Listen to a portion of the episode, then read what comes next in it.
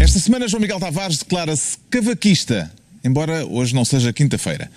Ricardo Araújo Pereira confessa-se diabólico por causa do déficit mais baixo dos últimos 40 anos e Pedro Mexia sente-se premiado. Está reunido o Governo Sombra.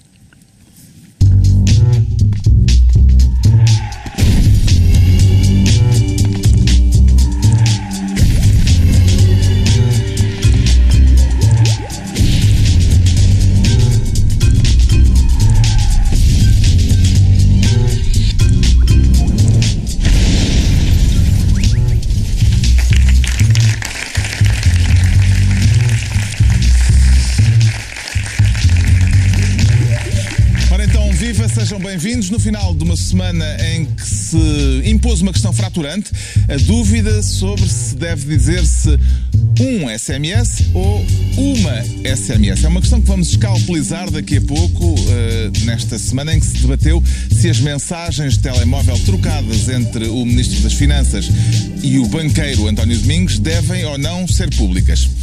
Antes disso, batatas. O Ricardo Araújo Pereira quer ser ministro das batatas. E qual é o prato do dia? Sim, o Ricardo? prato do dia, já agora só para situar eh, os eh, espectadores que não nos Não. acompanham sempre, não é? Aqueles Só- que não viram o programa na semana Sim, passada. Aqueles que apanham só de vez em quando, que são as pessoas normalmente de maior bom gosto.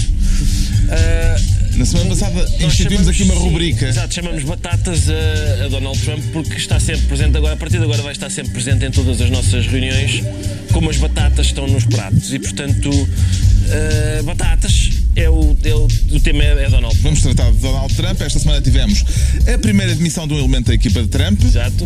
Houve outro que desistiu do lugar. Isso. Um terceiro que não aceitou o convite de Trump eh, para o governo americano. Exato. E ficámos a conhecer a identidade do militar que carrega a pasta com os códigos nucleares. Exatamente, porque uma pessoa que foi a um sítio onde. Um jantar. um jantar onde Trump estava com o senhor que leva os códigos nucleares para o Trump saber se. Sempre, se for preciso fazer alguma coisa, está lá. Tirou uma selfie com o homem que, que tem a pasta dos códigos nucleares e pôs: Este é o Rick. Uma coisa altamente secreta. E ele: Este é capaz de ser giro para pôr no Facebook. E pôs. E na altura em que, aliás, estávamos aqui, foi há exatamente uma semana, foi na altura em que a Coreia do Norte Exato. lançou um míssil. lançou um míssil e Portanto- normalmente o que acontece com um presidente normal é a Coreia lança um míssil, eles retiram-se, reúnem lá com o seu staff E vão avaliar a e situação. decidem coisas. O Trump não. Eh, no sítio onde estava, uma espécie de. Era um, um daqueles almoços que parece um casamento, com várias mesas e tal, ele disse: então vamos a pensar então sobre isto da Coreia do Norte. E toda a gente das outras mesas, lá no meio, até mandar bitites, pode ser uma coisa simpática e até democrática, não é? Eh, ouvir bitites da mesa 3 sobre o que é que se há de fazer à Coreia do Norte e, ao- e aos. Ainda houve, ainda houve outro episódio do qual eu, que eu aprecio. Esta semana houve um. O Independent fez umas contas sobre aquilo que a família Trump custa aos contribuintes, custou aos contribuintes neste mês, é o equivalente ao que os Obama custaram durante um ano ao- aos contribuintes. Ah, e ainda havia um- uma coisa, batatas requentadas da semana passada, mas que ainda estão boas, ah, porque eu pus micro-ondas, que são Melania não, há, Trump. não há batatas que depois digam ao micro-ondas ficam que boas, estas estão boas, pá. boas, porque eu fiz um Isso molho. é, mesmo, isso é Não. fake news. Não é. fake news. Um molho Batatas que potato. depois vão ao micro-ondas e fiquem em boas. puré. Ai, pô. Fiz puré. Lá está. E- Muito bem, olha, tu tens jeito para o Uma palavra que nunca se usa em discussões políticas. Disseste? Puré, puré. Não, Não, não, mas faz ele tem razão. Se as batatas estiverem em puré, pode ir ao É, e micro-ondas. então o O puré. puré é o seguinte: Melania Trump processou ah, um jornal, acho eu, por, por difamação e o, o, o motivo da queixa, a maneira como os advogados formularam aquilo, é esta difamação impede esta senhora coitada, que é a primeira-dama, de faturar milhões com o facto de ser primeira-dama em endorsements e assim não pode porque os senhores estão a dizer mal dela. Extraordinário. Extraordinário. Ela dizer como é possível estragarem-me este negócio de ser primeira-dama. E é, começa a ser. Eu começo a não, começa a ser difícil a gente, a gente dizer. Olha, olha, sabes o que é que o Trump fez esta semana? Porque. É tanta coisa? Não, não só é tanta coisa, mas estou com receio que comece a ser eh, normal. O Trump esta semana foi uma besta. Ah, está bem. Que horas são?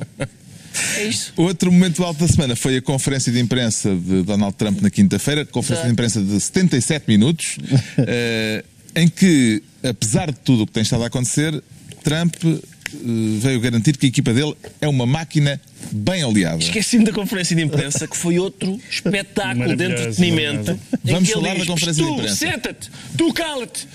Quem é que quer fazer uma pergunta que seja simpática? Tu, tu, então faz. Essa não é simpática, cala Aquela jornalista é negra, conhece os outros negros? Exatamente, uma jornalista é um negra pergunta: momento. Olha, sobre o Black History Month, e ela, olha, por acaso quem está a organizar isso, não sei se conhece, como quem diz. Vocês negros, Conhece-se todos? não é? E disse que a máquina, que a equipa dele é uma máquina bem aliada. Eh, hum, Pareceu-lhe convincente, João Miguel Tavares. Sim, pá, bem oleada para os programas de humor, para alimentar os programas de humor americanos, sem dúvida. E, quer dizer, eu acho que muitas vezes a esquerda, e a esquerda da- liberal americana eh, não está a dar o devido valor ao senhor, porque pelo menos tudo o que é jornal, tudo o que é. Aliás, o, o repórter da CNN nessa conferência de imprensa tratou de dizer que os seus ratings estavam magníficos. As assinaturas de jornais sobem, os ratings de CNN disparam, os programas de humor também têm audiências nunca mais acabam, piadas ótimas, porque tudo, tudo aquilo é fantástico. Tu viste Estás aquele- a morder na mão que te dá de comer. estou. Tu viste aquele assessor dele, uma espécie de semi-porta-voz, porta-voz adjunto da Casa Branca, pá, que é um tipo que. eh, Basta olhar para ele e ver-se que é um tipo sinistro, com o cabelo todo lambidinho, toda a Sim. gente. eh, e, e com um ar gélido. Sim. E ele diz uma coisa, só lhe falta ter sotaque alemão e acariciar um gato. Eh, porque ele diz. As ordens do Presidente não serão questionadas. Porque é, é uma coisa mesmo arrepiante. Há uma coisa que me sossega, que é, por enquanto ele não está a ganhar. Não é? ele está, toda a retórica é, é, ah, ah, ditatorial, mas ele não, ele não consegue ainda ser um ditador. Não, é- mas- Porque e- não havia uma ditadura. Porque, não, porque exatamente. Não, é é a isso. vantagem. Depois, por é a outro lado, aquilo tem uma dimensão paródica realmente muito grande. A conferência de imprensa que o Ricardo estava a descrever foi de facto extraordinária. A minha parte favorita foi quando o pobre jornalista de uma revista ortodoxa de Nova Iorque. Atenção, uma revista ortodoxa judaica. O, o Trump no início pensou bem, viu viu um senhor com o cabelo encaracolado e com um achou- equipá e pensou. Este é fofinho. Faça você uma pergunta simples. E o senhor levanta-se e começa a tentar fazer uma pergunta e ele. Essa pergunta não é simples. Eu tinha mandado fazer uma pergunta simples. Mas aquilo, aquilo é de uma revista completamente pró-Trump. Portanto, até as pessoas, até as pessoas e as revistas, e o pouco, de- deve ser, devia ser para o único jornalista lá que se calhar pensava em apoiar o Trump, mas até esse Mas isso coitado, tinha muita leva graça pancada. Se, isto- se o Trump fosse o governador de San Marino, por exemplo. Agora, dos Estados Unidos tem um bocadinho menos graça. Ele por causa daquela mala que foi falada há bocado, entre outras coisas. Futebol. Pá, Ele queixa-se de ter herdado uma confusão. Eh, Tanto nos Estados Unidos como no mundo. Exato. Portanto, está a tirar para o Ele, ele pode ter usado uma... É, O problema daquilo é ele é evidentemente um amador, que, quer dizer, ele ganhou uma grande estaleca durante a, a- a campanha e tudo isso, mas ele é um amador e nota-se muito. Um presidente da República que está constantemente a ser filmado, aquilo é impossível, ele não tem experiência naqueles cargos, então a coisa rapidamente descamba. tanto, deixa-me só dizer, Aquilo tanto que ele é um amador que ele, depois de experimentar estar no poder uma vez eleito e as coisas estarem a correr mal por todos os lados, o que é que ele fez? Foi fazer um comício de campanha. Exato. Acabou de ser eleito e já está a fazer um comício para a reeleição em 2020. Ou seja, realmente o que ele, o isso é, o essa é a parte fácil. Fazer campanha está-lhe na massa do sangue. Governar é mais um bocadinho Sim, mais a conferência difícil, de um imprensa bocadinho com o Netanyahu aquilo era inacreditável eles fizeram-lhe perguntas sobre, sobre Israel e o Estado palestiniano não é? Ah, e as respostas que ele dá do, do género, pode ser. Pode ser, Pode não ser. sei, dois Um Estados, Estado, um Estado. Epá, eles que se, eles que se entendam. Sim, pode ser. É uma coisa Ele pediu que os extraordinária. memorandos não tivessem mais de uma página É uma coisa e extraordinária. mais de 8 ou 9 pontos. Portanto, quer as coisas eh, bastante esquematizadas. Agora, tudo isto deixa-me voltar sempre àquela minha velha tese. Não vale a pena estar a exagerar nos ataques a Trump, porque o senhor trata de si próprio. Eh, ele trata de si próprio, não vale a pena. eh, ele consegue ser mais caricatural do que, do que as outras pessoas Mas que lhe ele tem uma apontam o taxa de aprovação de mais de 80% entre a base, entre os eleitores republicanos. É Portanto, é que não é está ainda tragédia. desacreditado, não é? Não, Eu sei, que é, ainda é eu sei que é tragédia. A certa altura, eh, a propósito das relações com a Rússia, Donald Trump invocou o perigo de um holocausto nuclear. Falou de, ah, isto, nós temos uh, um grande poderio militar, eles também têm, e fez uh, que esse fantasma viesse de cima. É só conversa ou é uma coisa para levar a sério esta... Sim, ele, ele tem muita, muita da conversa dele é basófia, não é isso? A mim, a mim faz-me impressão, fez-me impressão, por exemplo, na conferência de imprensa, uh, quando lhe perguntam, um, ele diz, há fake news, notícias falsas sobre a administração.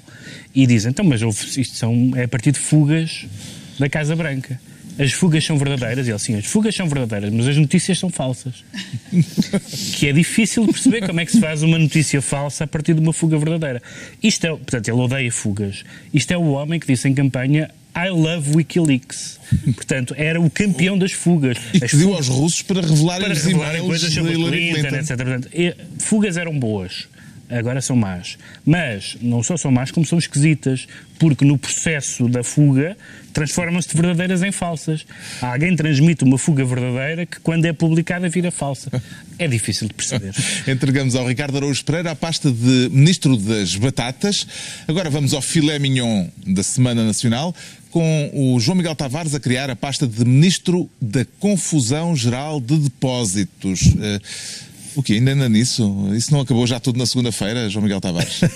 acho que não, acho que não. Estou a citar o Primeiro-Ministro. Eu sei, eu sei, ele teria muita vontade que tivesse acabado, mas não, não acabou. Embora segunda-feira foi um dia absolutamente espetacular na história da política portuguesa em democracia. Quer porque fazer a sua síntese daquilo que se passou na tal confusão Podemos geral começar pela segunda-feira. A segunda-feira foi o dia em que Mário Centeno deu aquela memorável conferência de imprensa. Aliás, a, a diferença para o Trump é, é que o Trump diz as coisas mesmo, sempre com convicção, mesmo que não faça para dar na ideia o que é que te está a dizer. Mário Centeno sabia o que é que tinha que dizer, mas ele é incapaz de dizer aquilo com convicção.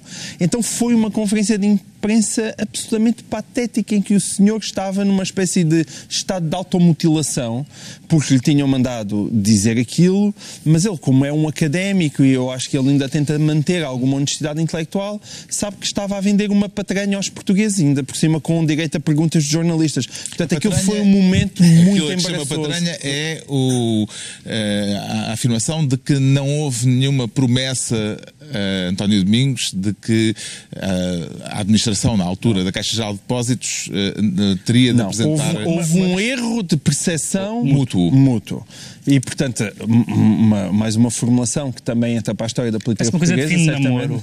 certamente. Foi uma repressão mútua, afinal. Foi um erro de percepção mútuo.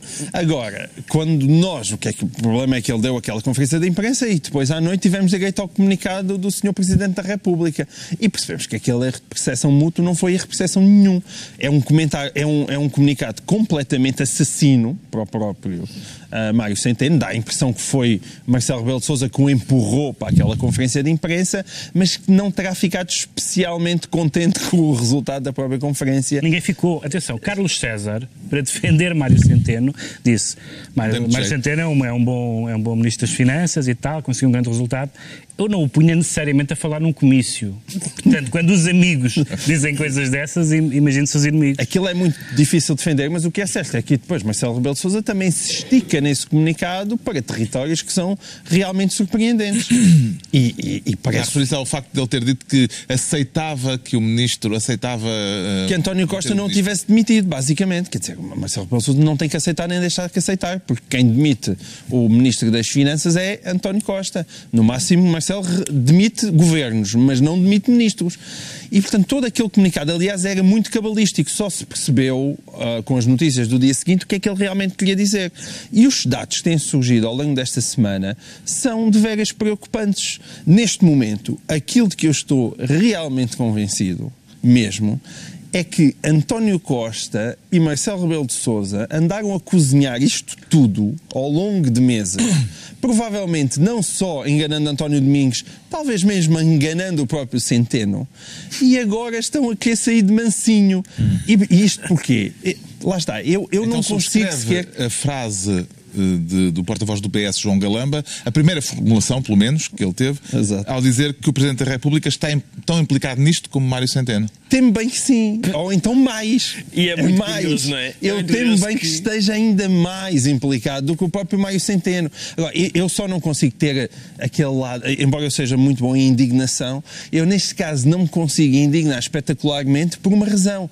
Eu acho que todas estas pessoas estavam, pelo menos no início deste processo, bem intencionadas. Não é um daqueles casos em que se diga este tipo só quer é ganhar dinheiro, ou está aqui a roubar, ou então está aqui a fazer umas golpadas por causa do partido. Não, eu acho que aquilo era tudo pelo interesse de Portugal. Agora, pelo interesse de Portugal, o que eles fizeram foi pôr o António Domingos a negociar a recapitalização da Caixa quando tinham perfeita consciência da- das condições que ele, tinha impo- que ele tinha imposto. António Costa sabia que Marcelo Rebelo de Sousa não iria ceder na questão da declaração de património, sabia que Marcelo sabia que havia uma lei de 1983 que iria ser aplicada de qualquer forma, independentemente de- da, da questão do, do estatuto da Caixa, de gestor público, sabia que aquela lei iria ser aplicada na mesma e o senhor Domingos continuou ali a ser embrulhado, aquilo continuou a empurrar o problema com a barriga, foi negociando com Bruxelas e quando, o- quando a, a recapitalização estava negociada, então aí veio o senhor Marcos Mendes dizer "Eh, realmente esta coisa das declarações de património não pode ser. Eu acho que quem Ora, não acompanhou é a novela muito em pormenor, neste momento já deve estar com a cabeça Eu em sei, isto, água. é, isto por um lado é, isto é tipo Cluedo, é, é saber quem é que matou. é? Para acompanhar este folhetim é preciso Mas é divertido, mas isto é divertido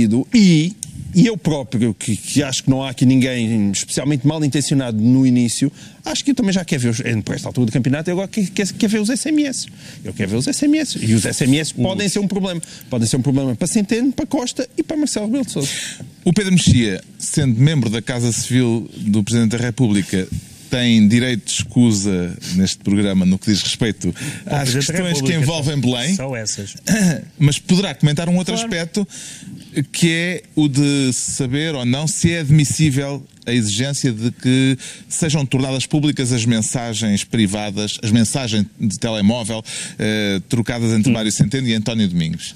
Bom, Há, há- há três coisas diferentes. Uma tem a ver com, o com- a Comissão Parlamentar de Inquérito em concreto. Pode-se dizer que, que a Comissão Parlamentar de Inquérito, a primeira, que acabou mal com a admissão do Presidente, não tinha essa matéria como objeto e, portanto, tinha que se criar outra. Pelos vistos, vai ser criada outra. Portanto, se a segunda tiver. Isso pode, pode estar em cima da mesa.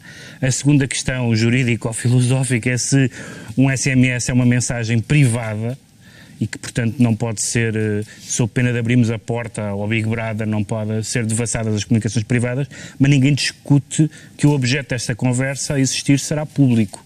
Ninguém discute isso, ninguém discute que o que está em causa não é eh, a vida privada de ninguém, mas uma questão pública. E, portanto, isso pode ser, hum, pode ser melindroso. E em terceiro ponto, e o mais interessante, é que Uh, existe muitas vezes em direito, o, uh, nos, nos casos, por exemplo, da, da, da discussão da paternidade, etc., que não se pode às vezes obrigar uma pessoa a fazer um teste ou, ou, ou a fazer prova, mas, mas que se diz o juiz toma em devida consideração essa recusa. E, portanto, a recusa da esquerda em parlamentar em que se veja os SMS também pode levar a uma consideração. Espera aí, pode ser que este SMS tenha alguma coisa problemática. Eu tenho dúvidas jurídicas, mas acho que não fica muito bem essa ideia de que não se mostra porque, enfim, senão porque é que não querem mostrar? Se não tem mal nenhum, serão todos, será todo por, por, por defesa de princípios constitucionais. Eu gostava, sim, se fosse isso, parabéns.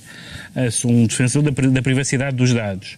Mas não sei se é isso que está em causa. Porque o que acontece aqui, eu vou dizer o, o, que disse desde o princípio, é que nós fomos vendo que António Domingos foi minucioso nas condições.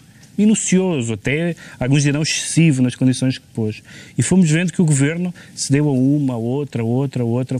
Foi muito tempo, muitos mails, escritórios de advogados, e ninguém se lembrou disso, da questão da lei de 83. E se alguém se lembrou disso, ninguém se lembrou do que é que o Tribunal Constitucional costuma dizer sobre isso, ninguém se lembrou da posição que o Presidente da República podia ter sobre isso. Não é muito crível essa história. Isto não prova nada. Não ser crível não prova nada. Mas não é muito crível que isto aconteça. Agora, mas o problema é que parece que toda a gente se lembrou. Não, eu, claro, eu acho que se lembraram. Lembraram-se, mas tiveram coladinhos. Não, Deixa lá aquele senhor ali resolver aquelas coisas com é claro Bruxelas. que se lembraram, mas fizeram o costume que é, que aliás eu não censuro, porque o que, eles, o que eles acho que toda a gente se lembrou, peraí, isto é ilegal por causa de uma lei de 83. E outra pessoa disse, não, mas escuta, isto é Portugal. E ele, pois é, pois é, então vamos avançar. Eu acho que foi isso, não é? É normal, eu acho que é o funcionamento normal das coisas. Já agora, uma questão que se impõe que urge ver esclarecida. Ricardo Araújo Pereira, os SMS ou as SMS? Obrigado pela sua questão,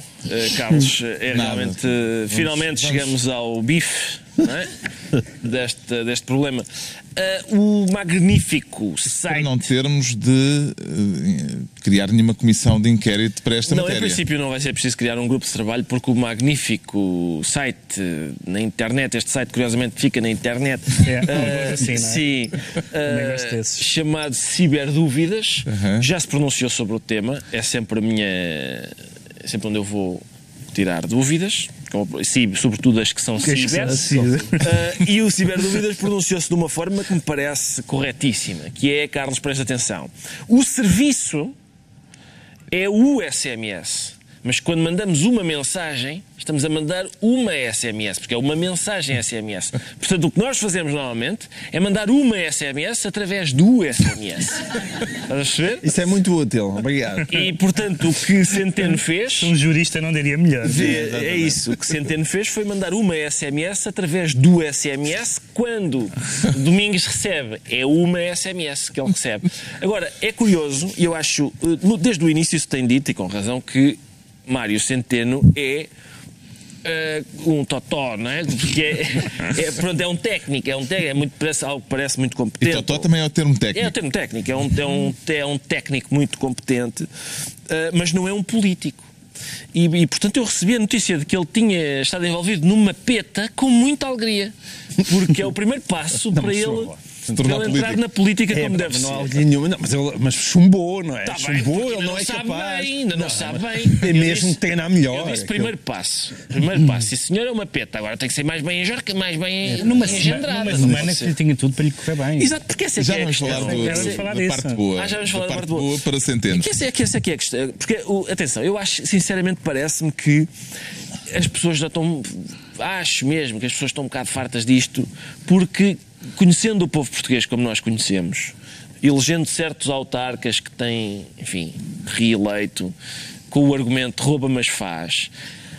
hum, Mário Centeno está mais bem colocado ainda porque mente, mas baixa o déficit. Mentir é, é melhor do que roubar e baixar o déficit ainda é melhor do Mas, que fazer. mas eu também me preocupo, é isso aí estou contigo, preocupam mais as mentiras de Mário Centeno em relação ao déficit do que em relação à Caixa. São mentiras mais perigosas. As duas são mentiras, a gente já vai falar também disso é a de- seguir. é mentira o Mas, déficit? não, é mentira a forma como ele lá chegou. Ah, lá isso Mas a gente já lá vai. Agora, Agora, mas, o é, problema- mas, mas. Mas atenção, mas admites vi- que a oposição está a fazer o seu papel, não é? Não, está-se a seringar e tal. Não, eu Está a sei, fazer o seu claro, É o seu papel. papel, é o seu papel, claro. Toda a Como é que faz o. Ministro das Finanças sai disto tudo, politicamente?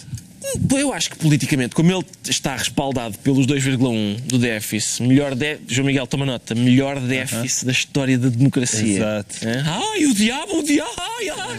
Isso é para daqui a pouco. Já lá daqui a vamos, já pouco, vamos. estou a queimar cartuchos. Já lá eu, eu vamos, daqui a já. pouco vou fazer Acho outra que estás a padecer de um erro de percepção mútua. Não, lá está. Por exemplo, isso já foi melhor, percebes? Aquelas petas do SMS e tal era um bocado de coisa. Agora, o erro de percepção mútuo já Estás. soa à política. É, perce- não é? é, Espera percebe. lá, isto é. Mas aquilo estava isto tudo é a uma passar por papalinho. para a aldrabice. Porque o que ele diz é um erro de percepção mútuo. Atenção, isto é curioso. Não é um erro de percepção mútua. Se fosse erro de percepção Não é mútua, perce- era a é percepção. É o erro. É o erro é que O foi erro é que é mútuo. mútuo. Foi, quer dizer, erramos os dois. Vá, pronto. Sim. Está meio Exato. 50-50. Quando o Galamba Isso é disse. Um errou porque mentiu, o outro Sim. errou porque foi parvo. Exato. Exato. Ora, quando o Galamba Porque é que disse, quando o Galamba disse, pá, atenção que toda a gente está metida nisto, ele disse só o presidente, mas podia ter dito também o Costa, toda a gente, é claro, toda a gente. O, o- o problema ali foi, as pessoas pensaram, espera aí que este tipo é o Mourinho das finanças, a gente precisa deste tipo para, para a caixa para ir negociar. O que é que ele quer? Quer umas coisas ilegais. Epá, dá-lhe, deixa estar. E portanto, é claro, toda, quando o Galamba disse o Marcelo também está por dentro. Eu pensei, olha, isto é verdade, este tipo está tramado. E estava. É óbvio Galamba, por ter dito a verdade, veio imediatamente um tipo do PS dizer: Não, este tipo não sabe o que diz e tal, não, não é bem, não é bem. E ele depois foi desmentir para a SIC Notícias, não é? Pois claro. Muito bem, É o que acontece a quem diz a verdade na televisão. Que É por isso que eu nunca me apanham nessa. E que papel têm nisto, assim brevemente, António Domingos e Lobo Xavier? Isso é Ricardo. para mim, sei lá. Eu, Não? o Lobo Xavier, portanto, lá ver se eu percebo. Portanto, o, o António Domingos Uh, fez queixas ao Lobo Xavier, não, é? olha para isto, olha as mensagens que mandaram estes tipos e tal. Lobo Xavier, que é administrador do BPI, entretanto, também, entretanto, não é? é Já era, sim, são amigos de lá. São sim, amigos de lá, portanto é.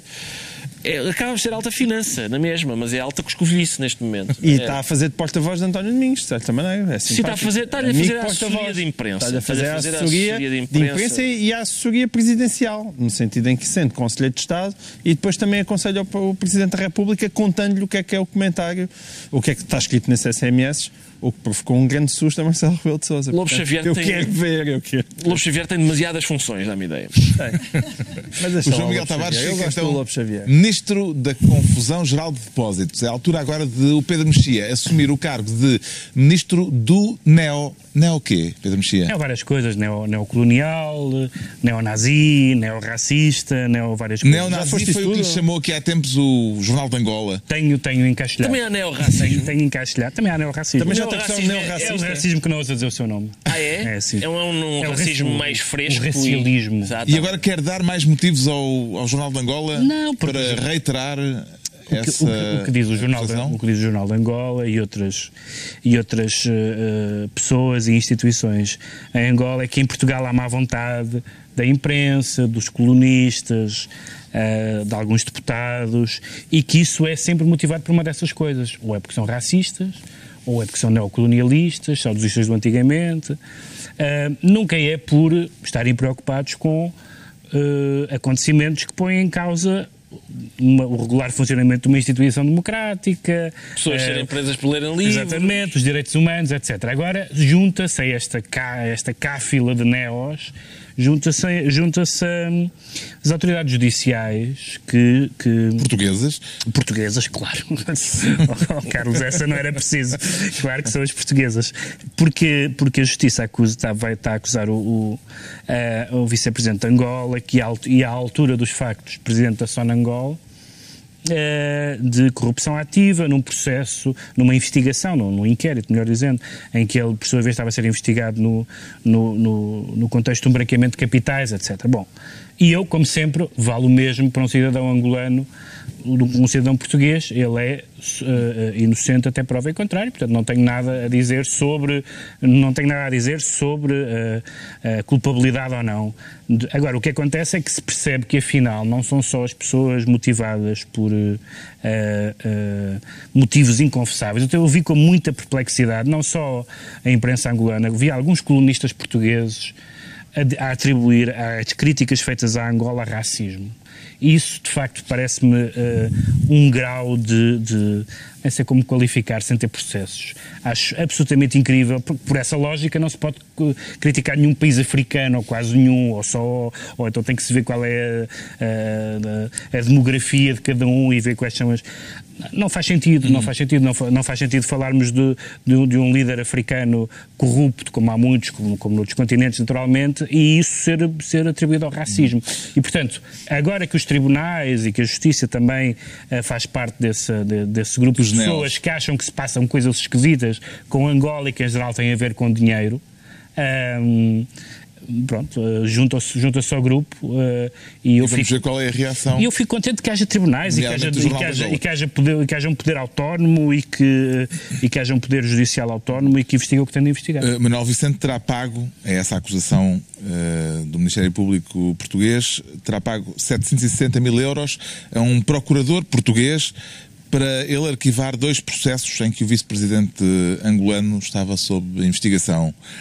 O que é que lhe parece o preço a que está o procurador, Ricardo Araújo Pereira? Oh, Carlos, acho. Vamos lá ver. Eh, é difícil. Eu, eu fiz uma investigação porque. Não, não se Dito dúvidas. assim já tem graça. Não, não eh, o procurador eh, português médio, em, média, pesa 80 quilos. Eh, se- 760 mil euros dá 9.500 euros o quilo. Eh, o procurador. É caro. mas ele chutou para canto dois processos, não é? Sim. Por isso, imediatamente, este preço, em princípio, abate, Abate eh, 50%. fica, abate 50%. E, portanto, quer dizer, ah, o caviar é mais caro, não é? Não, não, não é o tipo de. não é assim um bem de luxo. Caviar é operador mais português. 4.500 euros o quilo? Eu acho que é possível. Há, há dois ou três belugas que são capazes de custar mais que isso. Ah, o- o, Vamos- procurador de português. da- atenção, sem desprimor para o próprio nossos procurador espectadores português, para- que tem qualidade, quando está fresco, sobretudo. não é? mas, mas este. Este, Não há em Salmoura? Há- Também há uns é de lata, está, há é? uns de lata, mas não. Não Este agora está arquivam, enlatado, não não é? arquivam da mesma maneira, digam o que disserem. Ahm, Este E é isso. parece estar Sim. enlatado. Este caso pode tornar-se uma pedra no sapato nas relações entre Portugal e Angola, João Miguel Tavares. Eu sei lá, eu acho, eu tenho esperança que não. Eh, não, eu, eu sei lá. não é Não podes- isto é um- João Miguel, Não, é, é a mesma coisa que o João Galamba. é, É a mesma coisa que o João Galamba. É claro, se a gente fosse responder a todas as perguntas com honestidade, era toda a gente começava dizendo eu não sei. A gente neste programa nunca sabe nada. Isso é... Mas a gente tenta esconder para as pessoas continuarem a, a ver, não é lá em casa. Então eu vou, enganadas. então, peraí, eu vou, eu, vou, eu vou tentar esconder. O que eu acho. O que é que tu Não, o que eu consideras? acho já de si, o que eu acho também já é Considero, fraco. considero. não é? Ponto- Considero o seguinte: Sim. que há dois anos, dois anos e meio, a situação era pior. Porque, se bem se recordam, estava Rui Machete em Angola a pedir desculpa por umas investigações feitas em Portugal. Ai, realmente eu não tenho controle para- sobre isso. Peço muita desculpa. E agora eh, essas reações eh, não têm acontecido. Portanto, é bom sinal. Isto é consequências da crise. As crises têm, têm consequências positivas. A crise em Portugal, seguida de uma crise enorme na económica em Angola, fez com que os laços para Portugal se Ah, tivessem pois, estreitado, tivessem diminuído de Exato. forma muito assinalável, muito assinalável. Caíram as exportações e quando, quer, quando caem as exportações Angola-Portugal, aumenta a liberdade Portugal-Angola. É uma consequência muito engraçada, macroeconómica ou política ou judiciária. É a lei de Tavares. É. Podemos formular aqui como uma lei de podemos a Tavares. lei Tavares nas relações Portugal-Angola. Então, o Pedro Mexia fica assim ministro do NEO. Estão entregues as pastas ministeriais por esta semana. E já sabem, quem quiser fazer-nos companhia num dos próximos sábados à noite, é sempre agradável. Só terá de se inscrever, escolhendo um dia em que quer vir. Agradável é pouco, senhores telespectadores. Dirigir-se a um barracão em que é luz de baixo a um sábado à meia-noite, acho que é mais do que agradável. Pronto. Então, se quiserem vir e se quiserem depois confrontar eh, este local magnífico com as palavras que Ricardo Araújo Pereira acaba de proferir e que são injustas. Para esta magnífica estação de televisão, podem ir ao site da TVI e podem inscrever-se, escolhendo o dia em que querem eh, participar neste programa, tornando-se assessores do Governo Sombra. Agora, o Ricardo Araújo Pereira vai explicar-nos porque é que se sente diabólico e vai mostrar-nos pé de cabra. Oh Carlos, não posso, não posso, porque eu estou diabólico, mas apenas eh, por simpatia. Ah. Eh, porque o diabo, na verdade, não apareceu, por isso o pé de cabra não. Cheirou a enxofre em Setúbal, não foi? Agora, É verdade, é verdade. recentemente cheirou, cheirou a enxofre, mas o pé de A cabra mim não. chega-me enxofre nesse aspecto no país todo. Cheirou-te? Continua a chegar. Tá bem, pronto, vamos ver. Tu, tu continuas a anunciar a vinda do diabo?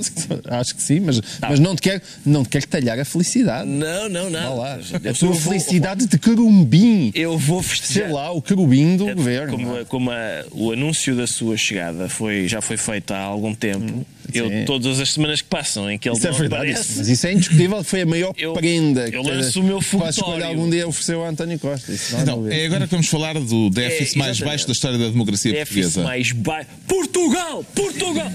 déficit mais baixo da história da democracia portuguesa. Sim. Desemprego desce. João Miguel, estás a tomar notas? Exato. Sim. Crescimento do PIB ao nível da Europa ou até superior. Ah, o- o- Chupem europeus É, todos. essa.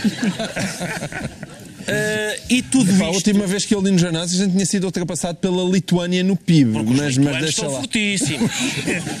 mas estão, os lituanos estão. É porque é muito Já fácil. levamos abadas da Lituânia. mas- Meteram mas lá ok, abaixo ok. e, e avançaram. Mas Exato. só porque, porque Estão com medo de serem invadidos pela Não, Rússia. Exato, não é? então com aquela, aquele ânimo de, Então, com das primeiras energia. coisas, não é? Das- Nós estamos nisto há 800 anos, é, custa, não é? E depois, e tudo isto, o que mais me impressiona e comove até, comove até, Carlos, é este- estes dados, alguns dos quais são os melhores da história da democracia portuguesa, ah, foram obtidos Já tinha dito. devolvendo meu os salários e as pensões e, meu Deus, E? os feriados.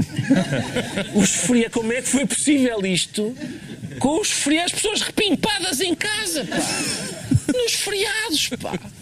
E foi isto, tudo isto foi obtido. Ah, e pronto, é assim. E, e tu acreditas nisso? É Tu bonito. estás, tu estás o que se chama comer tudo o que está no prato. tu nem, nem umas ervilhinhas pões de lado. Estás a comeste tudo o que te puseram no prato. Desculpa lá. Mas é Eles 2,1 disseram- ou não é O que me 2,1? disseram foi que não ia haver ervilhas nem prato. O diabo vinha e levava tudo. A gente ia comer do chão. E agora? Há umas ervilhas até fresquinhas. Exato. Coisa- epá. Como é que aconteceram estes eh, resultados que a direita garantia que não era possível que acontecessem, João Miguel Tavares? A direita, o CDE, o FMI, tudo garantia, não é? Porquê que foi? Então. Eu, já, já, eu já tentei explicar isto aqui 300 vezes, mas as minhas explicações afetam claramente a felicidade de Ricardo Augusto Pereira. Portanto, temem repeti-las. Queres que eu repita na mesma? Ah lá, eu tô- é que eu estou habituado. Eu estou habituado a tu dizeres. Não, pois, mas, mas a realidade. As a previsões- realidade isto esbarra sempre na realidade. Nisto, a realidade apresenta-nos sob a forma de um lindo 2.1. Certo. E tu agora dizes: não, isso não é bem. Mas explica-me lá, como é que tu chegaste a 2.1 com um crescimento de 1,1? Como é, que- como é que conseguiste lá chegar? Repara. Sabes eu, como é que... Eu posso dizer como é que conseguiste? Mas eu sei, eu sei todas as, todas as falcatruas. Eu sei disso. Não é só as falcatruas, é que chegaste lá porque o governo não fez nada do que aquilo que prometeu. Ah, quer dizer, algumas Isso coisas é que- fez. Não, repor coisas os salários, fez, não é? pois claro. Certo, repor os E salários. estás mas- em casa, dia 13 de outubro, é o corpo de Deus. o Exato, é. repôs os salários, exatamente, repôs os salários aos mesmos de sempre, não é? E repôs as 35 horas e repôs os feriados, não é? Isso repôs. E está sol em fevereiro, João Miguel. Está sol, está sol em fevereiro. Pá, eu, eu, eu, eu temo. Eu, eu acho que é injusto, pá. É injusto estar a afetar a tua felicidade. Epá, eu, eu, eu tenho, tenho pena. De, Mas eu não estou a perceber. Contesta os resultados Claro que eles que Oh, contiveram-se eu no acho investimento. inacreditável. Falando Claro mais eu acho absolutamente investimento, é inacreditável. claro. Retraíram-se no retraíram-se investimento. tudo, querias A maior quebra, quebra no E para o investimento desde que há dados. dívida, que o Sr. Primeiro-Ministro já cá veio dizer De- disso. exatamente, e acreditamos muito no que o Sr. Primeiro-Ministro diz. É sim, foi no investimento, foi através do perdão fiscal, foi, foi através das cativações, foi através de tudo o que disseram que não iam fazer. Portanto, não é verdade que as previsões tenham falhado. As É é previsões isso? não falharam. Não, é batota em relação ao que foi prometido, mas não vale a pena porque as pessoas estão felizes na mesma. Isso é verdade. O povo está feliz, sobretudo o povo que fala. O povo que fala, os funcionários públicos, os reformados, estão todos muito felizes. Estão todos muito felizes. É extraordinário, é extraordinário, é extraordinário. Como é que, por exemplo, o desemprego. Celebras o desemprego porquê? Devido a, a uma espetacular, hum, devido à espetacular felicidade que provocou a liberalização de algumas leis de trabalho? É, é por isso que celebras o desemprego? Ou fazes uma associação de uma coisa à outra? É pá, desceu um bocadinho. O certo, certo, mas este, desce- descer este, este- o desemprego desceu, é verdade. Mas isso foi mérito de António Costa, foi mérito da liberalização das leis de trabalho, aquelas que, que a esquerda quer voltar outra vez atrás. Essa Sim, liberalização não? já tinha sido feita há uns E então? anos. E não há uns sido- anos? Sim, não Sim, foi. foi feita durante o tempo de Pedro Passos Coelho, durante o tempo da Troika, certo? E aí Mas continua, essas- o, o desemprego continua a subir. Nada disso. Oh, então, oh, o desemprego Miguel. começou a cair desde os 17,5 Não foi e nada. foi. Não foi nada. Eu- O que estás a dizer é que Como isto assim? são O desemprego leis. não vem aqui desde os 17,5 até agora aos 10%. Houve Tem vindo a cair subiu. consecutivamente. Repara, não, não. o que tu estás a não, dizer tem é vindo que- a cair consecutivamente desde então. O que tu estás O que tu a podes dizer- dizer é, é, e isso é verdade, e eu vou-te dar a razão que é. António Costa podia ter desgraçado isto. Se António Costa e Mário Centeno tivessem mantido o plano inicial, desgraçavam o país e nós não saíamos, não estávamos nos 2.1, estávamos outra vez em 3 ponto tal. 3 e qualquer coisa. Portanto, ainda bem, isso é verdade, ainda bem que António Costa e Mário Centeno lixaram-se para metade. Ok, não digo todas, mas lixaram-se para metade das promessas que fizeram. Lixaram-se. O país não cresceu o que devia ter crescido e, portanto, foi preciso ir buscar dinheiro a outros lados. É que a austeridade, se não há crescimento e se o déficit desceu para 2,1, como é que não houve austeridade? Claro que houve austeridade, a austeridade continua, transferiu-se do IRS que foi devolvido para, para, para, para, para o imposto de combustível, para outro tipo de impostos que foram sobrecarregados com isso. Foram sobrecarregados. A austeridade continua. isso é que é que foi transferida de não é? impostos diretos para, É para impostos indiretos. É uma alternativa, mas não Deixaste ir ao foi essa. Não foi essa a alternativa que foi prometida. E, e tu tens 30 números. 30 números que mostram que o país não está nada bem entre todos. Mas o mais isso- importante de todos Miguel. é a questão da dívida há 10 anos, dos juros da dívida. estás-me a dizer a E mim. estás-te a afastar dos outros países, estás-te a afastar da Alemanha, estás-te a afastar da Itália, estás-te a afastar da Espanha. Eu quero Portanto, a repudiar- situação não é boa, de todo. Claro que não é. Mas toda a gente está mais divertida, portanto. Mas não é pá, só isso, Eu não, não é quero só estar a interromper a felicidade de Ricardo Pereira e dos o que eu portugueses. estou a dizer são duas coisas incontestáveis. Viva a felicidade. Duas coisas incontestáveis que é é o melhor déficit da história da democracia e os números são bons, o desemprego desce, não sei o quê, os números são bons. Primeira, primeira coisa incontestável. Segunda, a situação não está boa. Não boa, isto é Portugal, pá. Não, pá, não, Isto não, não. bom há 800 anos com duas É, pá, pequenas não. exceções. Não, mas houve lá, isto não altura em está que bom a há gente 800 anos, mas descobriu nós, o Brasil. mas nós não estamos cá há 800 anos, eu só vivo. Europa- Eu vivo, a gente vive 80, não vive 800, pá. Essa coisa, durante os nossos 80 isto dá para melhorar, eu ainda por cima que mandei reproduzir Não, não, melhorar- Os montes de filhos no mundo. Eu, Precipitaste. pus, eu precipitei, precipitei, peço desculpa. Não queria que tivessem sido tantos. É, é, eu queria só gatos e tal, e começaram a aparecer os filhos. Mas agora eu não posso deixar um país melhor aos meus filhos Podes, e ter isto- esperança. mas isto tipo, pode- ah, há não. 800 anos que é assim. Não, começa- Pá, então opa, precisamos começa de voltar por- para o ventre materno. Começa antes de enfiar outra vez. que Antes de outra vez os meus no ventre materno, que é uma operação que neste momento acho complexa, Benjamin, não sei o quê. exceto, enfim, eh, acho mesmo muito complexa, Benjamin mas, Button. mas é preciso que a gente, primeiro contenta-te com isto. Quer dizer, isto é- para nós isto é ótimo, isto é a mesma coisa que Não é ótimo. Pedro Mexia, atribui mais nós, importância. Para Portugal isto é excelente. Sim, Atribui ser mais pior. importância ao centeno das contas ou ao centeno dos SMS? Das O SMS. cidadão das contas tem mais importância. Tem importância. Eu, eu acho, discordo totalmente da, da classificação da, desta história dos SMS e, da, e de António Domingos como tricas. Não são tricas. Essa é uma, uma questão que tem a ver com a nova administração do Banco Público. Saber se um ministro, que é o Ministro das Finanças, mentiu, não é uma trica, é uma coisa importante e acho muito bem que o Parlamento escrutine isso. Agora, eu sou, eu vou fazer uma coisa que eu não gosto muito, que é eu estou de acordo com, com os dois, no sentido em que eu acho.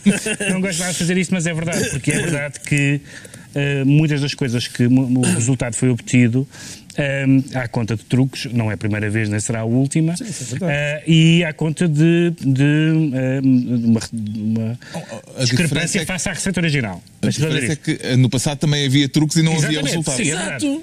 Mas esse é o meu ponto número O 2. João Miguel é pobre e mal O agradecido. meu ponto, pá. Qual o passado? meu ponto número, o meu ponto número dois Como é se tu que estivesse na mesma situação. Ele só- o António Costa só pode fazer o que faz porque, apesar de tudo, as finanças do país foram mais ou menos endireitadas. Senão não havia mais nem sequer para fazer o que ele fez. Deixa-me falar por Peço o meu ponto número dois é que eu sou, no futebol não tanto, mas aqui sou resultadista. Pois. Portanto, se o déficit é, se, se o déficit é bom, se nós saímos do, do procedimento por déficit excessivo, isso é bom. Eu- se, se eu O acho... João Miguel Tavares diz que foi, foi sem jogar bem.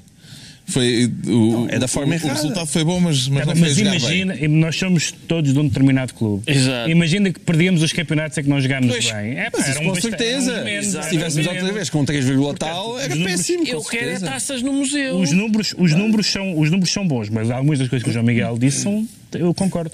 Então está esclarecido porque é que o Ricardo Araújo Pereira se confessa diabólico esta semana. Quanto ao João Miguel Tavares, declara-se cavaquista. Entusiasmou-se com a leitura de quinta-feira e outros dias, João Miguel Tavares. É sim. Grande sim. título. Entusiasmei-me. Sim, o título é bom. sério, sério, É muito título. bom. Pena o resto do livro. é? O facto de ser um livro. o de O livro é capaz de não ter. O facto de uma- ser um livro quase integralmente dedicado a José Sócrates terá contribuído para esse entusiasmo? Isso contribuiu, mas eu estava-me a lembrar, em relação ao pena, o pena é o resto do livro, uma das minhas críticas favoritas de todos os tempos, eh, literárias, foi o crítico disse o seguinte, que era que a, a- a- a- a capa e a contracapa estavam demasiado afastadas uma da outra. Era um dos grandes problemas do livro. E, e- e ali as, as- as duas também estão um bocadinho afastadas. Agora, é verdade, aquilo para mim é leitura interessante, porque aquilo é um falso. Não é, na verdade é um livro sobre Cavaco, mas a personagem principal é já Sócrates, do princípio ao fim.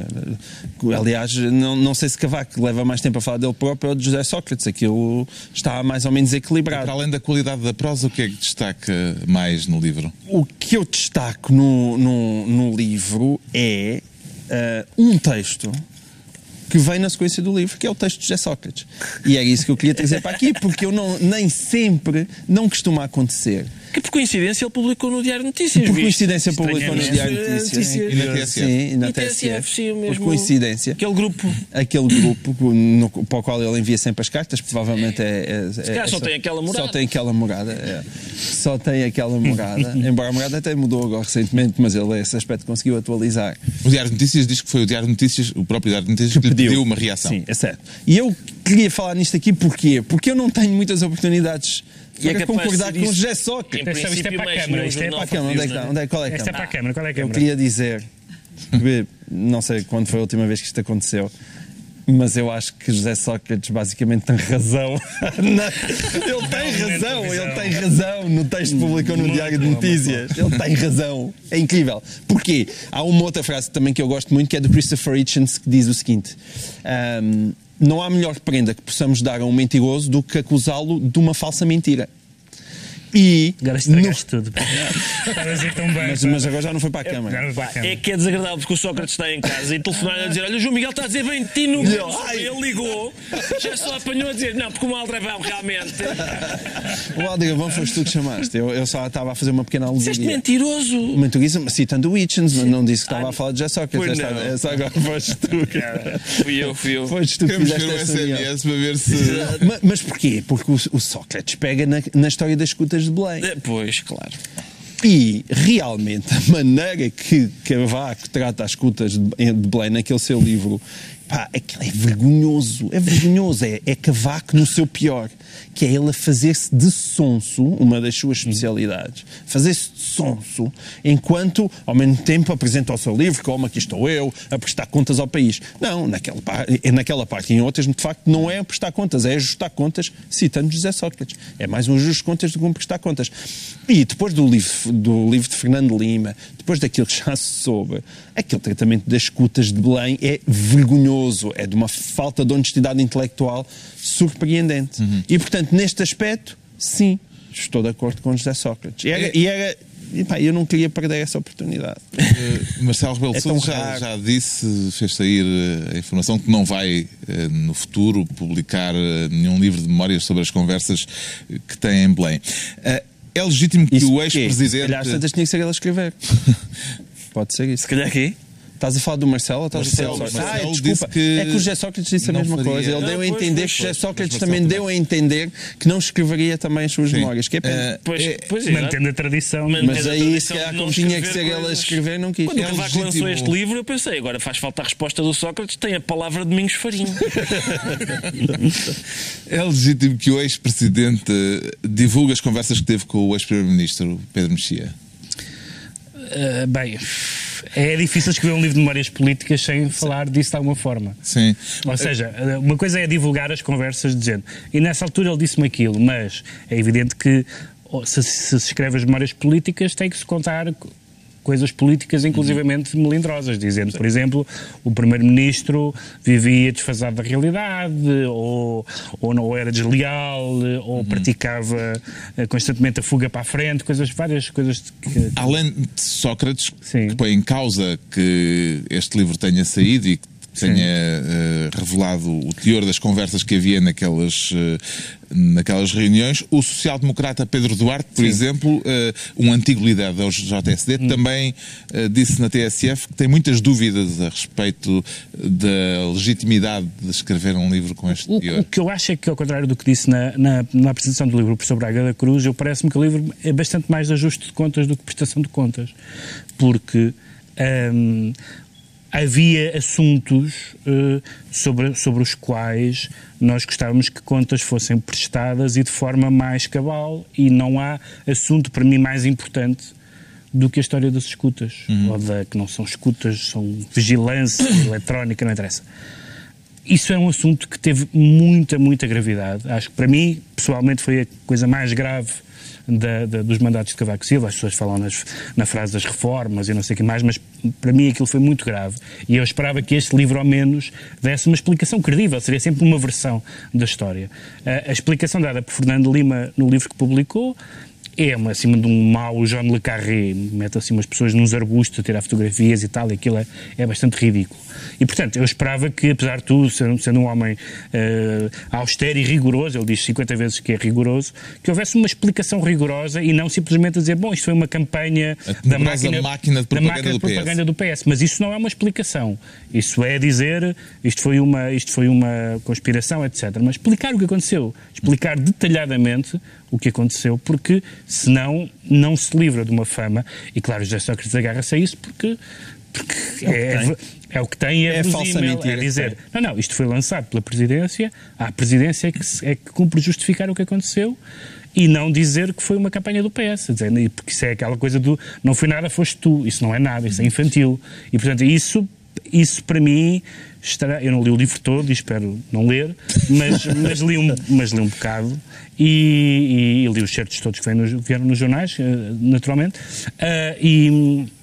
E acho que é, isso fica por explicar. E se isso fica por explicar, o interesse do livro, porque o que ele diz sobre José Sócrates francamente, Sim. não surpreendeu. Não, mas a outra parte é a autojustificação. A, é? a outra parte, que é, que é a parte substancial e muito importante do livro, é ele a justificar-se que ainda assim tentou, esforçou-se para que o país não, combater não as fosse para o buraco. em excesso, etc. Sim, é exatamente. Mas vai ler o livro, o Ricardo Araújo Pereira? Sim. O Carlos, mas também é pouco eh, convincente. Não, eu, eu não, não. Até porque já escreveste sobre ele. Exatamente. é, era isso que eu ia dizer. Que é que eu não, não vou ler, não li, nem vou ler o que não me impediu de já ter feito a recensão crítica. Uh, eu há tempos fiz a recensão crítica do livro do deste último livro do Sócrates, uh, debruçando-me apenas sobre capa o contra capa e badanas e índice, acho eu. Acho que ainda fui ao índice. E detectaste uma mentira na badana, não foi? Petas na badana, sim, exatamente. e desta feita, uh, aqui neste do, do, do Cavaco, uh, li, e já, e já foi um esforço, as partes que o Expresso pré-publicou e já, e já, e já, e já foi prejudicial à saúde. Um, eu, eu, o livro, depois escrevi sobre isso, eu, eu, o livro realmente. Não gostou uh, da qualidade da prosa? Não, a qualidade da prosa é repetitivo. Ele, ele, eu disse, ele, ele disse, sim, ele disse, eu disse. Não é só isso, é, é, está sempre a repetir coisas normalmente sobre ele. Eu sei muito é de finanças. Passado cinco parágrafos. Quem sabe muito de finanças sou eu. uh, e assim Ao contrário de Jesus Cristo. Ao contrário de Jesus Cristo. E assim sucessivamente, portanto, é, o facto de ele repetir coisas que já disse, às vezes quase ipsis verbis, coisas que já disse. É, é um livro de memórias de uma pessoa que está desmemoriada, não, é? não, não se recorda que já recordou o que está a recordar. E podia de facto ter menos páginas. E, e depois, de resto, é aquilo que o Pedro disse, que é que são as novidades que o livro traz, não é? Quando a certa altura Cavaco Silva diz, a partir de determinado momento, comecei a desconfiar que José Sócrates nem sempre diz a verdade. ah, bom. Ah, bom. Eu até propus. Eu... Olha, não gosto com isso, pá. Sim. houve muitos portugueses que demoraram pois, muito tempo sei, a descobrir. Incluindo o autor do livro. Exato. Exato. Incluindo o autor do livro. Eu até sugeri, em sede própria, que se os historiadores do futuro atribuírem cognomes também aos presidentes da República, que Cavaco seja o Pespicaz. só, só por causa dessa observação. De resto, esta semana, acho que é uma semana de ouro, não é? Uma semana de ouro para um ex-presidente da República publica um livro a dizer que um ex-primeiro-ministro era aldrabão e o ex-primeiro-ministro publica um texto de desagravo a dizer que o ex-presidente é trafulha. Portugal! Portugal! É a segunda vez que Já sabemos então porque é que o João Miguel Tavares se declara cavaquista.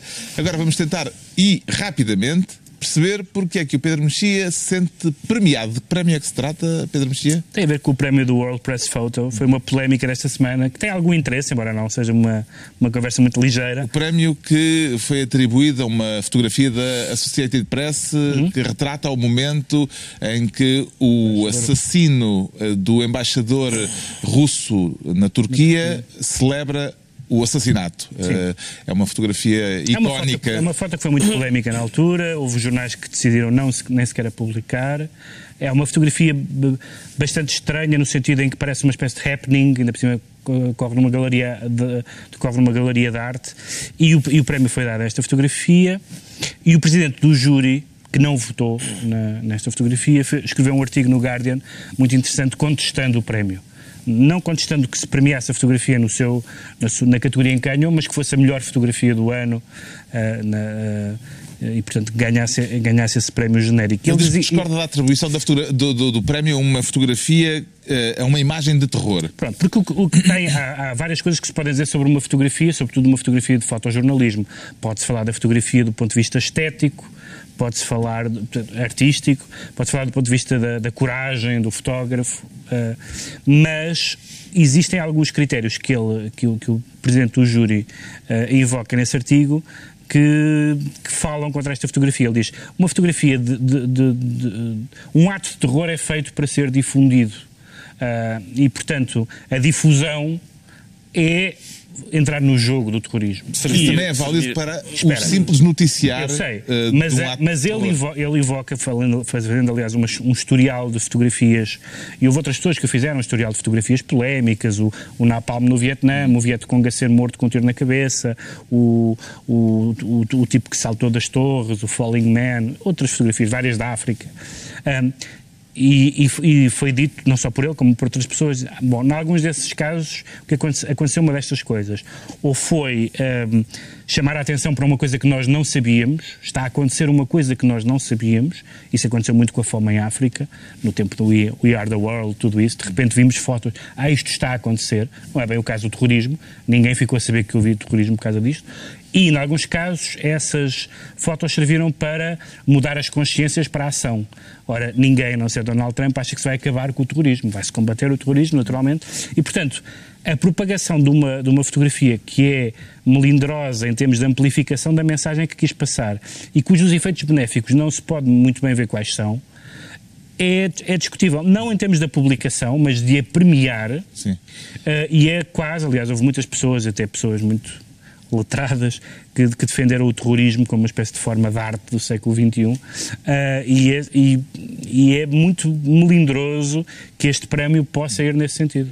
Parece-lhe melindroso também este caso, eh, João Miguel Tavares. Não, parece-me discutível, parece-me também aceitável. Eu não tenho nenhuma opinião definida sobre isso. Eu concordo basicamente com a análise do, do Pedro Mexia. Acho que é uma daquelas situações que e- e- os argumentos dão para os dois lados. Não Esta tenho nenhuma posição definida sobre isso. Também lhe suscita questões éticas, Ricardo Araújo Pereira. Ah, bom, Diz assim, rápidas. diz assim não Rápidas. tens nenhuma posição definida sobre isto, os argumentos dão para os dois lados. Não É, sei, eu, é isso? Não, eu acho, é curioso, quer dizer, é curioso, acho eu também, eh, o que a fotografia revela sobre aquilo que é obsceno hoje.